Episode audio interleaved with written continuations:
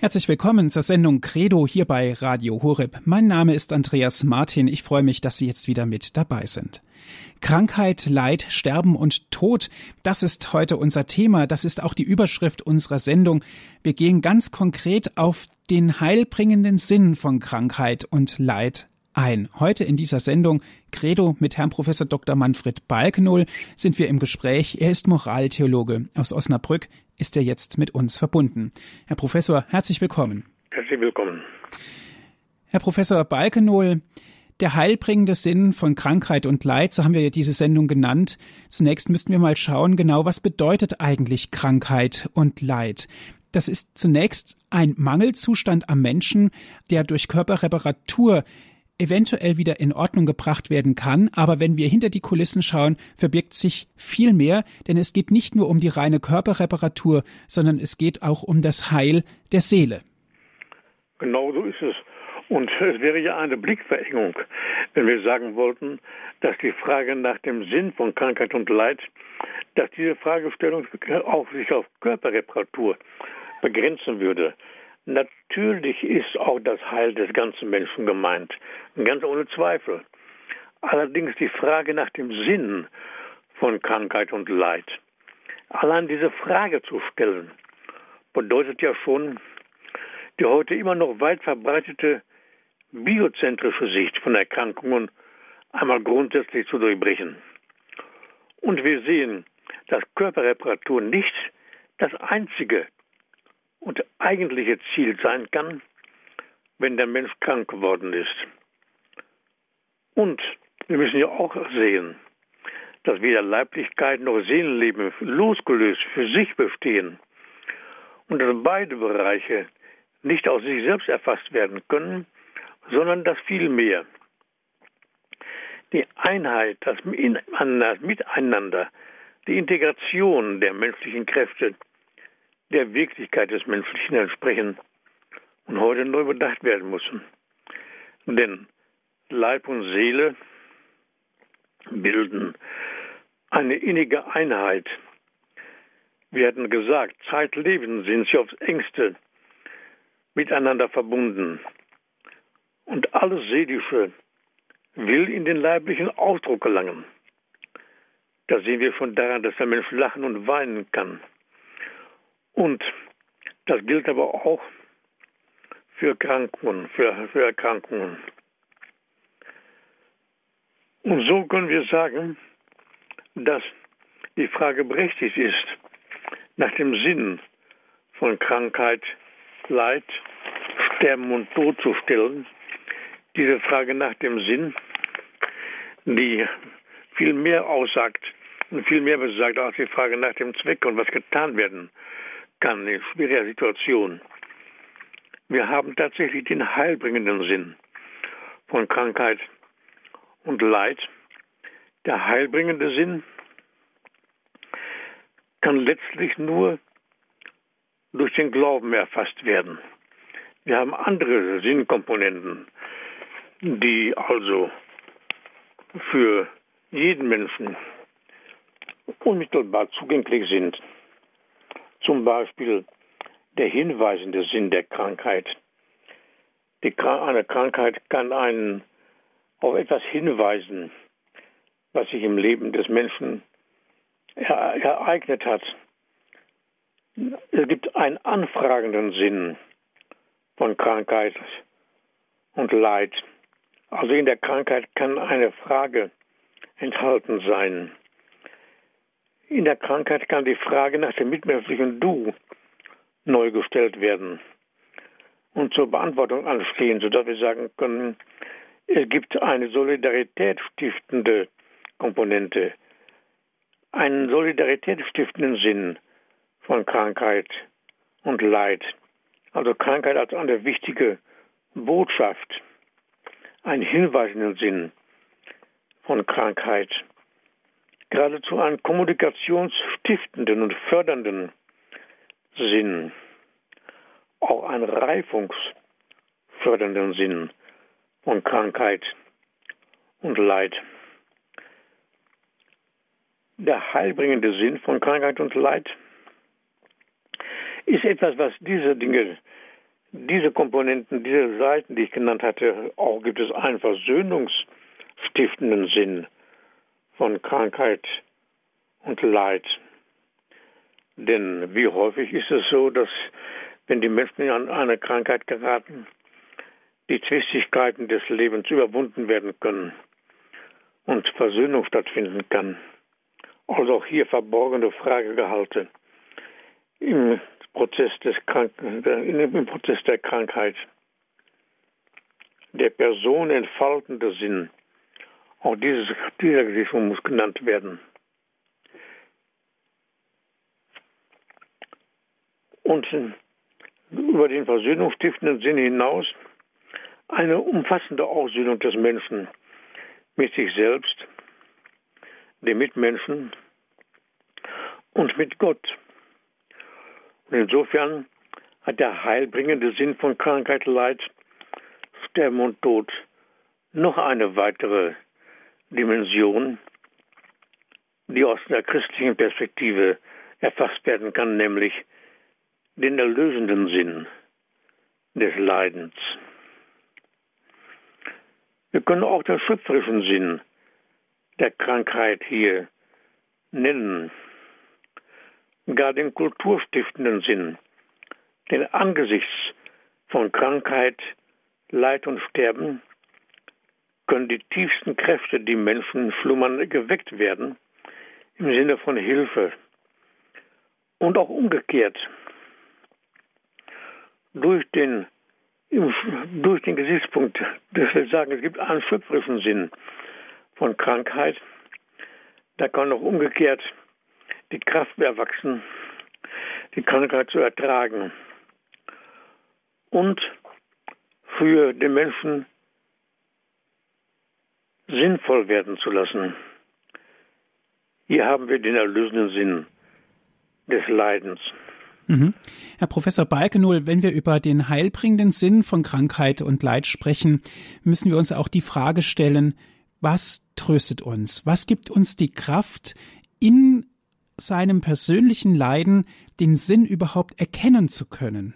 Ja, das ist natürlich ein ganz wichtiger Gesichtspunkt, denn wenn wir von dem von dieser Dimension sprechen, vom heilbringenden Sinn des Leidens, ein Gesichtspunkt übrigens, der von Johannes Paul II. in seinem apostolischen Schreiben Salvifici Doloris sehr deutlich ausgesagt worden ist. 1984 war das schon, aber was sind das denn für, für Zeiträume? Wenn wir bedenken, dass der heilige Apostel Paulus ja vor 2000 Jahren, vor zwei Jahrtausenden dieser Entdeckung auf der Spur war und die Gedanken ausgesprochen hat, auf die wir gleich zurückkommen werden. Da müssen wir natürlich die Frage stellen, was ihn dazu zum Trost befähigt. Es ist ja so, dass es immer schon zur medizinischen und zur pflegerischen Aufgabe gehörte, den Menschen zu heilen und zu trösten. Beides ist Aufgabe der Pflege und der Medizin. Die Aufgabe von Ärztinnen und Ärzten und von Pflegerinnen und Pflegern. Kranken heilen und trösten. Ein sehr altes Wort lautete Saluti et solatio egrorum, also zum Heil und zum Trost. Trost heißt ja Solatium, Solatii, Solatium, Trost, auch Trostmittel und Linderung in dem Leiden zu verschaffen, auch wenn nicht mehr geheilt werden kann. Trost zu spenden ist eine Aufgabe, die ja nicht entfällt. Und Saluti, also Salus, Salutis, die Gesundheit, das Heil, das Wohlbefinden, einmal das zur Gesundheit, zum, zur Heilung des Menschen, zu arbeiten und zum Trost. Saluti et solatio egrorum. Also zum, zum Heil und zum Trost der Kranken. Also die Kranken heilen und trösten. Und wenn jetzt die Heilung nicht mehr möglich ist, wir denken an Kranke, an Kranke, die unheilbar sind, an unheilbare Kranken. Was gibt es denn dann für eine Aufgabe? Dann gibt es auch eine Aufgabe, nämlich die Kranken zu einem guten Ende zu führen. Ad finem bonam ducere, zu einem guten Ende führen. Das ist dann die Aufgabe der Medizin und der Pflege. Da tun sich natürlich so eine ganze Menge Fragen auf in unserer Zeit. Wie ist es bei noch nicht Verstorbenen, wenn ihnen die Organe entnommen werden? Kann das die Aufgabe in diesem Sinne sein? Kann das die Aufgabe sein, zu einem guten Ende zu führen? Wenn Lebende durch neue Todesdefinition für tot erklärt werden. Das Problem des Hirntodes, was heute weltweit diskutiert wird und wo weltweit die Erkenntnis wächst, dass hier die Patienten, nicht die Toten, die für tot erklärten Patienten nicht tot sind, sondern eben für, für tot erklärt werden. Das ist ein Punkt, den wir nochmal eigens aufgreifen sollten. Wenn also noch nicht Verstorbene die Organe entnommen werden, kann das die Aufgabe in diesem Sinne sein. Deute ich hier nur an, wenn ich sage Salute Solatio Egrorum und ad finem bonam ducere, wenn es darum geht, zu einem guten Ende zu führen, das kann das ein gutes Ende sein, zumal ja heute, worauf auch in der medizinischen Fachliteratur wiederholt hingewiesen wurde und immer wieder hingewiesen wird, dass diese sogenannten Hirntoten nicht tot sind, sondern leben und durch medizinische Maßnahmen aus dem irreversiblen Koma herausgeholt werden können. Auch das ist möglich. Und diese Dinge müssen wir auch sehen. Also, es geht nicht darum, wenn wir vom heilbringenden Sinn von Krankheit, Leid, Sterben und Tod sprechen, dass wir die ärztliche und pflegerische Sorge vernachlässigen wollen und Krankheit nur, nur, nur, nur gute Seiten abzugewinnen zu verherrlichen. Darum geht es nicht. Es geht schon um einen realistischen Blick auf den Menschen. Es geht darum, der, der, der medizinischen und der pflegerischen Sorge um den Menschen eine weitere Dimension hinzuzufügen, sondern zu vertiefen und aufzuweisen und zu zeigen, dass hierin die Barmherzigkeit Gottes sichtbar, deutlich spürbar wird. in der medizinischen Sorge, in der Sorge medicinalis und in der pflegerischen Sorge. Beides gehört zusammen. Dann kommt es darauf an, dass wir die christliche Bedeutung von Krankheit, Leid, Sterben und Tod neu in den Blick bekommen. Da hatte ich den Apostel Paulus genannt, der ja hier eine Entdeckung gemacht hat für sein eigenes Leben, die er der Gemeinde mitgeteilt hat, damit auch die Gemeinde daran Anteil haben möge. Diesen Gesichtspunkt wollen wir jetzt auch nochmal vertiefen. Zwischendurch hören wir vielleicht ein paar Klänge Musik.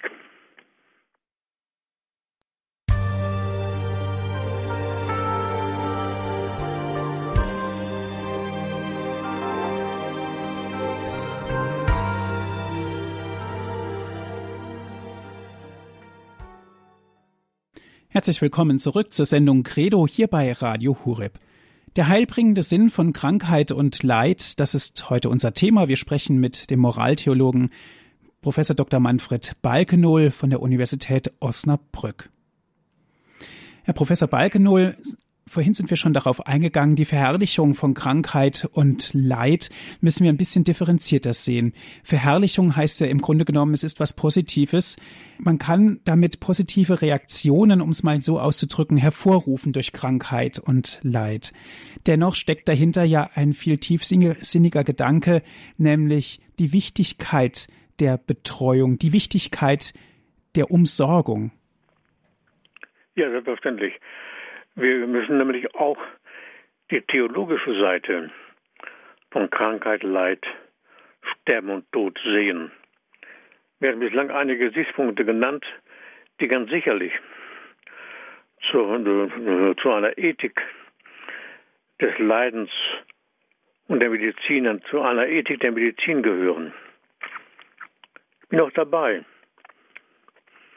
diese Gesichtspunkte für eine kurz gefasste medizinische Ethik auszuweiten. Aber wie Sie richtig sagen, der heilbringende Sinn, oder wir können auch sagen, die heilbringende Kraft des Leidens, das ist ein Gesichtspunkt, den wir aus der christlichen Perspektive sehen. Und zwar sagt der Apostel Paulus ganz deutlich, ich zitiere ihn, für den Leib Christi, die Kirche, ergänze ich in meinem irdischen Leben, was an dem Leiden Christi noch fehlt. Diese Worte stehen tatsächlich am Ende eines langen Weges, der sich durch die Leiden hin erstreckt, die zur Geschichte des Menschen gehören und vom Wort Gottes erhellt werden. Es kommt diesen Worten des Apostels fast die Bedeutung einer Entdeckung zu. Auf diesen Gesichtspunkt macht Johannes Paul II. aufmerksam. Eine Entdeckung zu, die tatsächlich von Freude begleitet ist. Und daher schreibt der Apostel, jetzt freue ich mich in dem Leiden, die ich für euch ertrage. Diese Freude kommt aus der Entdeckung des Sinnes des Leidens. Eine solche Entdeckung, sage ich, im Anschluss an die Aussagen von Johannes Paul II., der auch auf diesen Gedanken gestoßen ist. Obwohl Paulus, der diese Worte schreibt, ganz persönlich davon betroffen ist, zugleich auch gültig für die, andere, für die anderen ist. Denn der Apostel teilt hier seine eigene Entdeckung der Gemeinde mit. Es sind doch Worte, die in den Briefen geschrieben sind an die jeweils christliche Gemeinde. Und er freut sich nicht nur für sich, sondern auch im Blick auf all jenen, denen sie helfen können, so wie sie ihm geholfen haben, den heilbringenden Sinn des Leidens zu ergründen.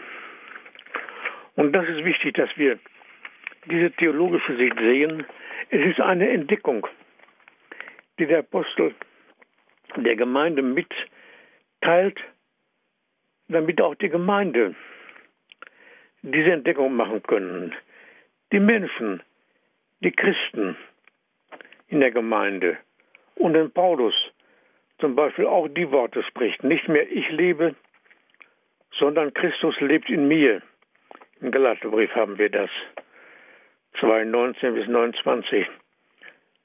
Dann macht er eine zentrale Aussage über die wirkliche Anwesenheit Jesu Christi im Christen.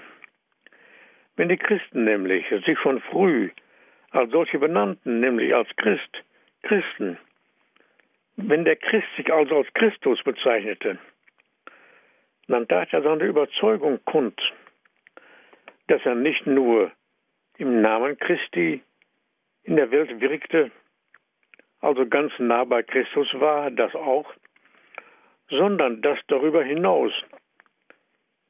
Durch ihn Christus selbst weiterwirkte, im liebenden Umgang etwa mit den Kranken, den Armen, darüber hinaus den Hilfs- und Mittellosen, den Bedrängten, den Verzweifelten, den Verachtenden, den Verachteten, den Missbrauchten und Misshandelten. Lukas nennt auch noch diejenigen, die jetzt Hunger haben. Heute muss auch der konsequente Einsatz für das Leben von der Empfängnis bis zum natürlichen Tod genannt werden. Durch den Christen strahlt und wirkt Christus selbst in die Welt hinein. Die Freude an Gott und die Freude am Nächsten verschmelzen zur Einheit. Die Liebe Gottes manifestierte und manifestiert sich durch den Christen in der Welt. Und die Aussagen des Völkerapostels. Wir konnten nicht nur eine tiefe Zuversicht in seinem leidvollen Leben, sondern befähigen ihn auch dazu, zum unerschrockenen Einsatz in der Welt. Paulus gehörte nicht zu den Zwölfen, sondern trat durch den Anruf Christi hinzu. Ohne ihn wäre die junge Christenheit eine jüdische Sekte geblieben. So aber wurde sie zur weltbewegenden geistigen und geistlichen Macht, dass durch den Christen Christus selbst in realer Existenz wirkt, ist unverlierbares paulinisches Erbe und das eigentliche Lebenselixier des Christen und der Christenheit. Wir dürfen vielleicht hinzufügen, am Rande hier bemerken, dass die Briefe des Apostels Paulus, dass, dass die Briefe früher geschrieben worden sind als die Evangelien. Die Evangelien sind allesamt später entstanden. Das nur ganz am Rande. Und wenn wir an diese paulinische Mission denken, und Sie lesen in den Briefen, der christliche Sinn von Krankheit, Leid, Sterben und Tod kommt ja tatsächlich nirgendwo deutlicher zum Ausdruck als beim Apostel Paulus. Sein großes Thema nämlich in allen seinen Briefen ist die Liebe Gottes zu den Menschen, die in Jesus Christus sichtbar geworden ist und die Menschen zur Gegenliebe verpflichtet. Konkret denken wir auch an die Lehre vom allgemeinen Priestertum eines jeden Christen. Eine Lehre, die in der frühen Christenheit selbstverständlich war, die vom Konzil vom Trient bestätigt und als Aufgabe für Welt und Kirche erneut kundgetan wurde. Konkret denken wir an Gestalten wie Mutter Teresa von Kalkutta, die in der festen Überzeugung lebte, dass durch ihre Hilfe und ihr Tun Christus den Elenden gegenwärtig wurde.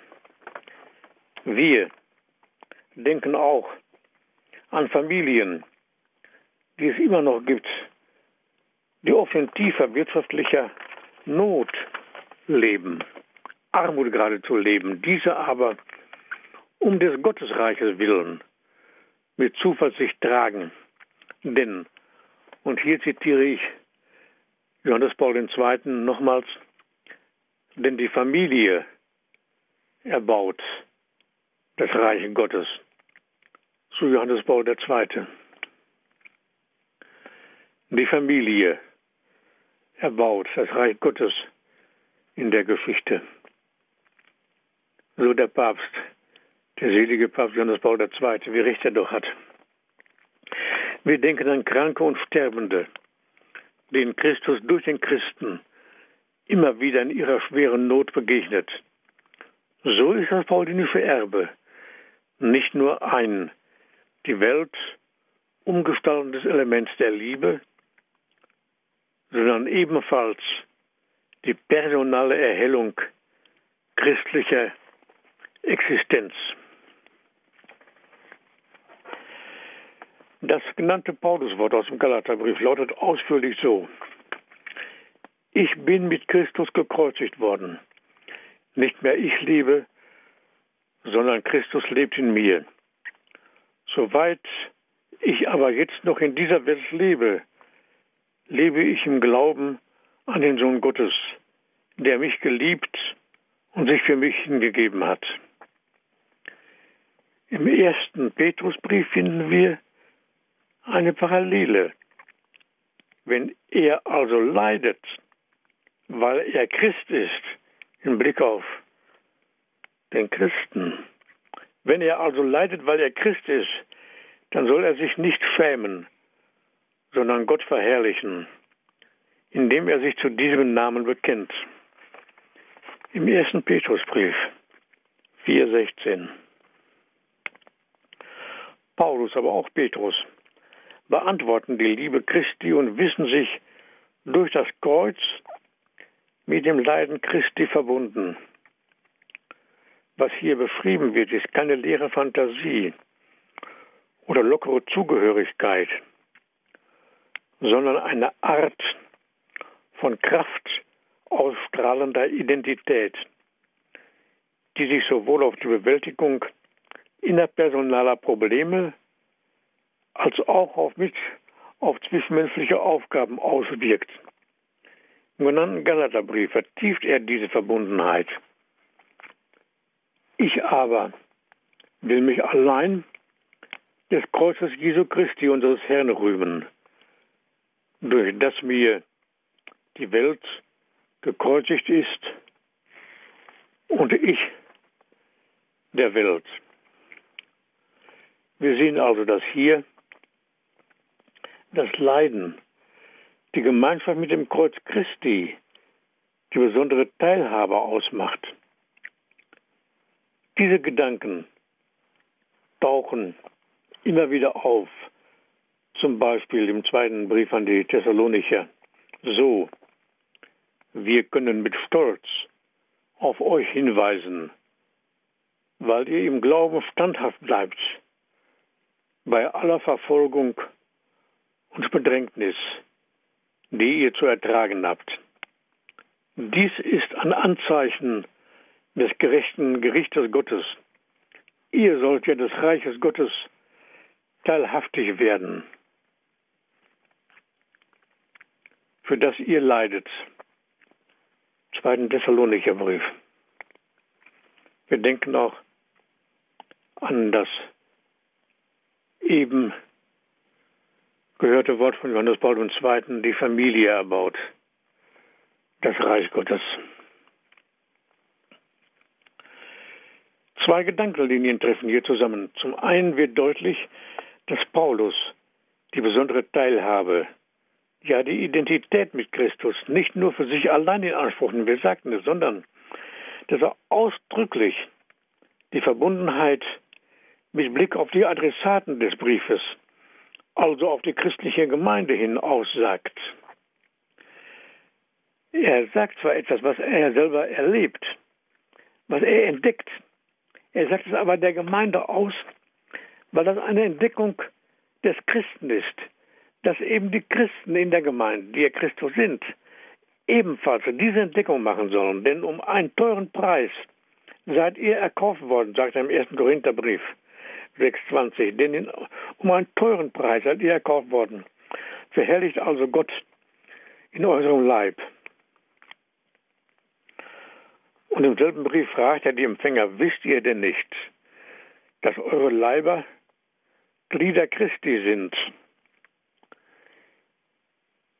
Dieser Gedanke wird im zweiten Korintherbrief noch vertieft.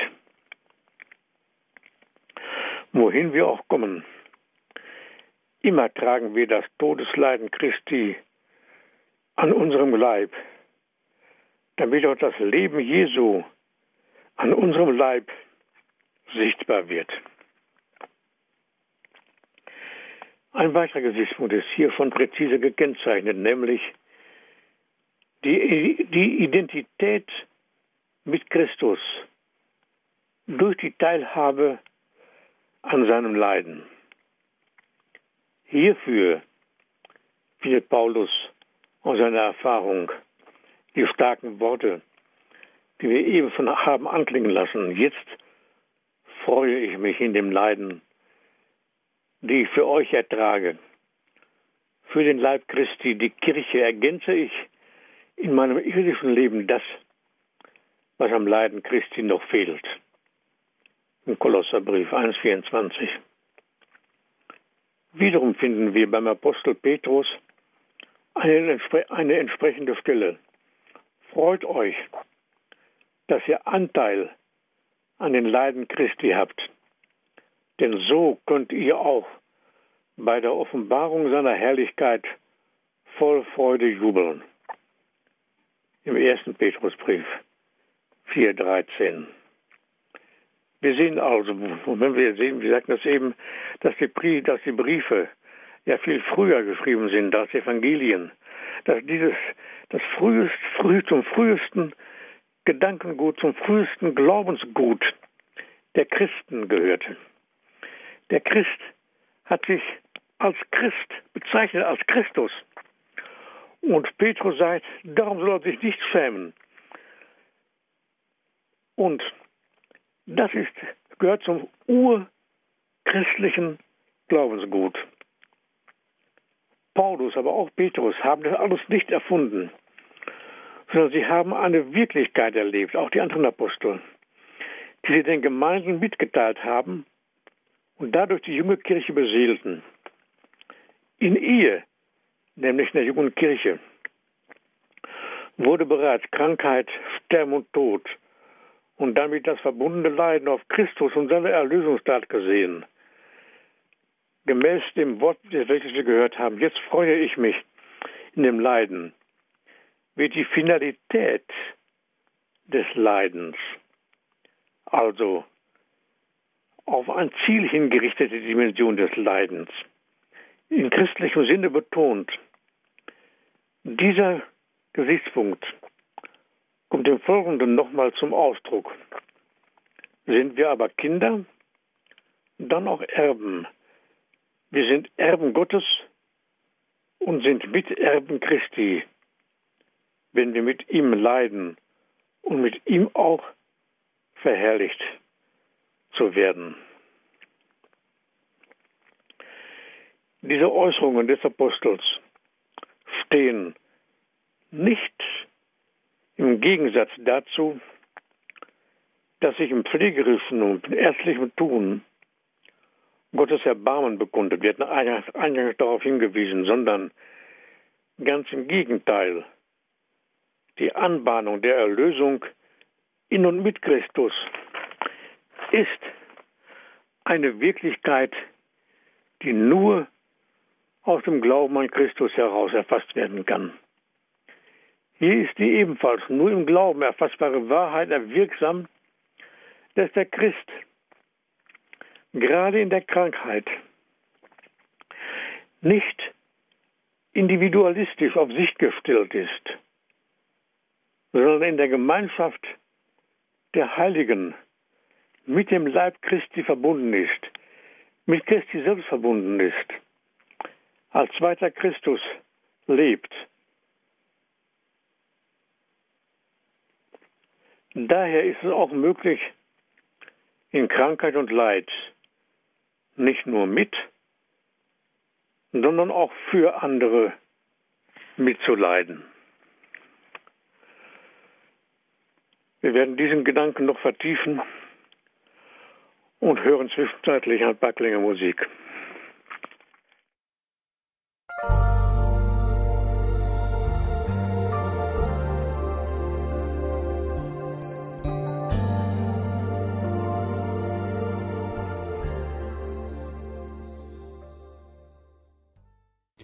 Sie hören die Sendung Credo hier bei Radio Horeb. Der heilbringende Sinn von Krankheit und Leid, das ist heute unser Thema. Wir besprechen das Thema mit Herrn Professor Dr. Manfred Balkenohl, Moraltheologe aus Osnabrück. Ja, liebe Zuhörerinnen und Zuhörer, in dem genannten Sinn, nämlich, dass der Kranke aus christlicher Perspektive nicht individualistisch auf sich selbst gestellt ist, sondern in der Gemeinschaft der Heiligen mit dem Leib Christi verbunden ist. Das ist der dezidiert christliche Sinn von Krankheit, Leid, Sterben und Tod. Und dieser Sinn ist auch mit Schöpfung und Erlösung zu sehen, nämlich wiederum dem Pauluswort, gemäß dem Pauluswort, da nämlich durch einen Menschen, der tot gekommen ist, kommt durch einen Menschen auch die Auferstehung der Toten. Denn wie in Adam alle sterben, so werden in Christus alle lebendig gemacht werden.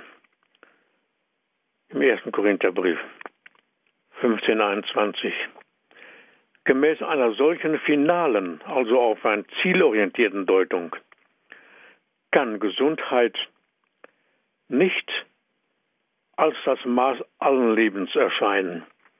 Das kann nicht der Sinn der Krankheit sein, diese mit gesteigerter Lebensgier utopisch zu bekämpfen, sich gegen sie aufzubäumen und mit Gott zu hadern.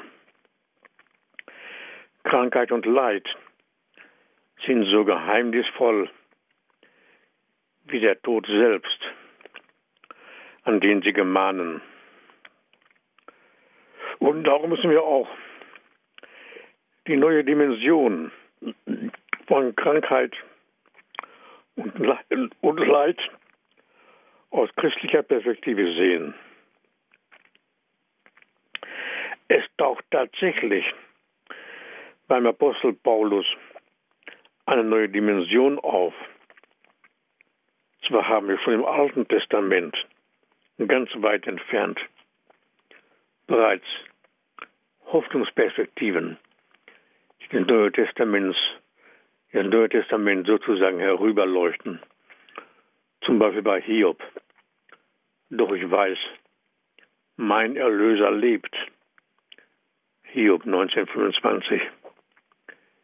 Wir können diese Worte als eine Vorausahnung der Erlösung aus dem Leiden verstehen. Und auch der Prophet Jona steht im Alten Testament als ein Zeichen der Hoffnung. Ebenfalls war die übrige Antike nicht ganz ohne Hoffnungsperspektiven. Da sehen wir an Gestalten wie Hippokrates und Sokrates.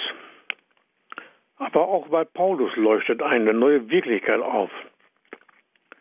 Zwar können wir schon außerchristlich auf den schöpferischen und kulturstiftenden Sinn von Krankheit und Leid aufmerksam machen, auch auf den hinweisenden und anfragenden Sinn. Wir kennen die Lehre vom reifungsfördernden und kommunikationsstiftenden Sinn von Krankheit und Leid. Was aber bei Paulus und auch bei Petrus deutlich wird, ist der heilbringende und erlösende Sinn von Krankheit, Leid, Sterben und Tod. Das, liebe Hörerinnen und Hörer, ist eine ganz neue Dimension, die vor dem Christentum nicht gedacht werden konnte und die auch in einer modernen, nachchristlichen Welt unsere Fortschrittsgläubigkeit nicht erreicht und ersetzt werden kann.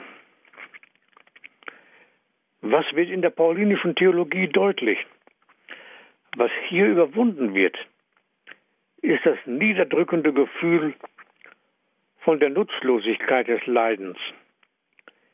In der gesamten Menschheitsgeschichte gibt es keine höhere oder tiefere Mitteilung über das Leiden, die hier beim Apostel Paulus, auch bei Petrus ansatzweise als höchste Berufung mitgeteilt wird. Der Christ steht in der Nachfolge Christi und erfüllt einen unersetzlichen Dienst. Und auf der Suche nach diesem Sinn des Leidens weiß der Christ, dass er als zweiter Christus Zitat wörtlich wieder Paulus ergänzt, was an dem Leiden Christi noch fehlt. Was setzt ihn dazu in den Stand? Im zweiten Thessalonicher Brief wiederum Paulus spricht er den Wunsch aus, der Herr richte euer Herz darauf, dass ihr Gott liebt und unbeirrt auf Christus wartet. Im zweiten Thessalonicher Brief 3,5. Und im Römerbrief schreibt er, denn die Liebe Gottes ist ausgegossen in unsere Herzen durch den Heiligen Geist, der uns gegeben ist. Das sagt Paulus immer wieder hier. Der Herr richte euer Herz darauf. Das Wort, die Liebe Gottes ist ausgegossen in unsere Herzen. Worte, die Augustinus übrigens immer wieder zitiert. Das Evangelium vom Leiden wird durch Paulus nicht durch selbstmächtigen Verstand und durch Willen Wirklichkeit, sondern die eigentliche Berufung des Christen, die dazu befähigt, nicht gleichgültig im Leben des anderen vorüberzugehen, sondern die Liebe Gottes, die er im Herzen empfangen hat, als Nächstenliebe weiterzugeben. Daher ist der Christ nicht nur der Beauftragte, der Mandator Gottes, die menschliche Zivilisation in eine Zivilisation der Liebe zu verwandeln. Wir hatten von der Identifikation gesprochen.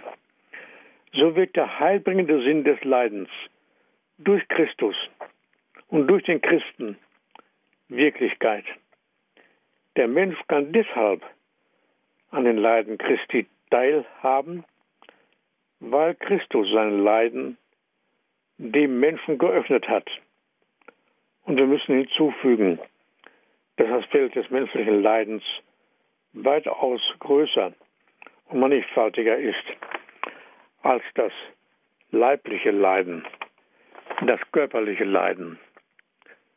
Es gibt auch Leiden anderer Art, worauf wir beim nächsten Mal aufmerksam machen wollen vertiefen wollen.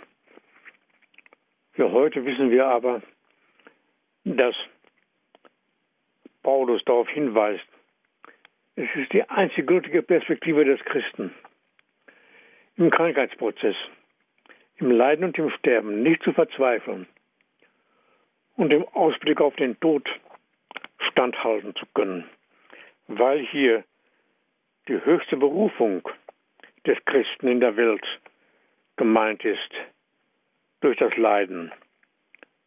Das ist das, was Paulus der Welt sagt. Zunächst konkret der Gemeinde.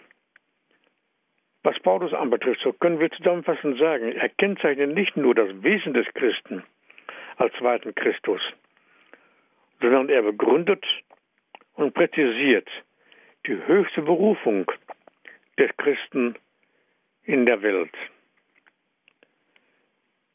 Diesen Gedanken werden wir noch auf, ausweiten müssen. Also eine neue Perspektive, die einfach in unsere Welt neu ausgesagt werden muss. Für heute, liebe Hörerinnen und Hörer, bedanke ich mich für Ihre Aufmerksamkeit und für Ihre Geduld. Herzlichen Dank, Herr Professor Balkenohl, für Ihre Ausführungen zu dem Thema der heilbringende Sinn von Krankheit und Leid. Gerne gibt es diese Sendung auch zum Nachhören auf CD. Rufen Sie an unseren CD-Dienst, liebe Hörerinnen und Hörer. Wir schicken Ihnen dann kostenlos einen Mitschnitt dieser Sendung zu. Die Telefonnummer von unserem CD-Dienst lautet 08323 9675120. Noch einmal 08323 9675120. Wenn Sie von außerhalb Deutschlands anrufen, bitte vorab 0049 wählen, dann geht es weiter mit der 8323 9675 120. Unser Download- und Podcast-Angebot finden Sie auf unserer Internetseite von Radio Horeb www.horeb.org. Dort können Sie sich auch die Sendung kostenlos auf den Computer herunterladen. www.horeb.org ist unsere Internetadresse. Ich darf mich für heute von Ihnen verabschieden, wünsche Ihnen Gottes reichen Segen. Auf Wiederhören sagt Ihnen Ihr Andreas Martin.